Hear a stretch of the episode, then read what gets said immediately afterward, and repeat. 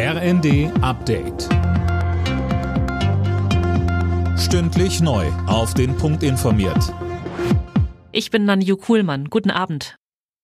Mit dem neuen Jahr löst das Bürgergeld Hartz IV ab. Für alleinstehende Bezieher gibt es jetzt 502 Euro. Das sind rund 50 Euro mehr als bisher. Mehr von Daniel Bornberg. Nach langem Gezerre hatten sich Ampelkoalition und Union dann doch noch auf einen Kompromiss geeinigt. Auch in Zukunft drohen Strafen, wenn man Termine verpasst oder einen Job nicht annimmt. Insgesamt soll der Fokus aber mehr darauf liegen, dass Bürgergeldempfänger sich weiterbilden, um dann längerfristig in einem neuen Beruf unterzukommen. Auch beim Wohngeld gibt's Änderungen. Die Zahl der Berechtigten dürfte sich verdreifachen. Allerdings wird mit langen Verzögerungen bei der Bearbeitung gerechnet.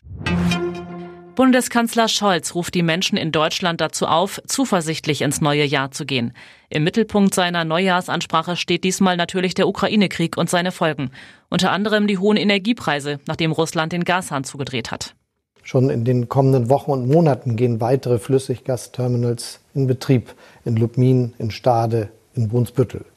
Damit machen wir unser Land und Europa dauerhaft unabhängig von russischem Gas. Und zugleich kommen wir so durch diesen Winter. Übrigens auch dank gut gefüllter Gasspeicher und weil wir gemeinsam in den vergangenen Monaten Energie eingespart haben.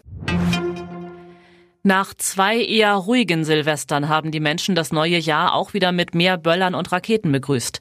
Dabei gab es wieder schwere Unfälle mit illegalen Böllern.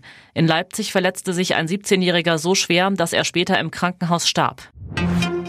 Bei der Vier-Schanzentournee hat Oberstdorf-Sieger Halvor Egner Granerit auch das Neujahrsspringen in Garmisch-Partenkirchen gewonnen. Dahinter landeten der Slowene Angel Lanišek und der Pole David Kubacki.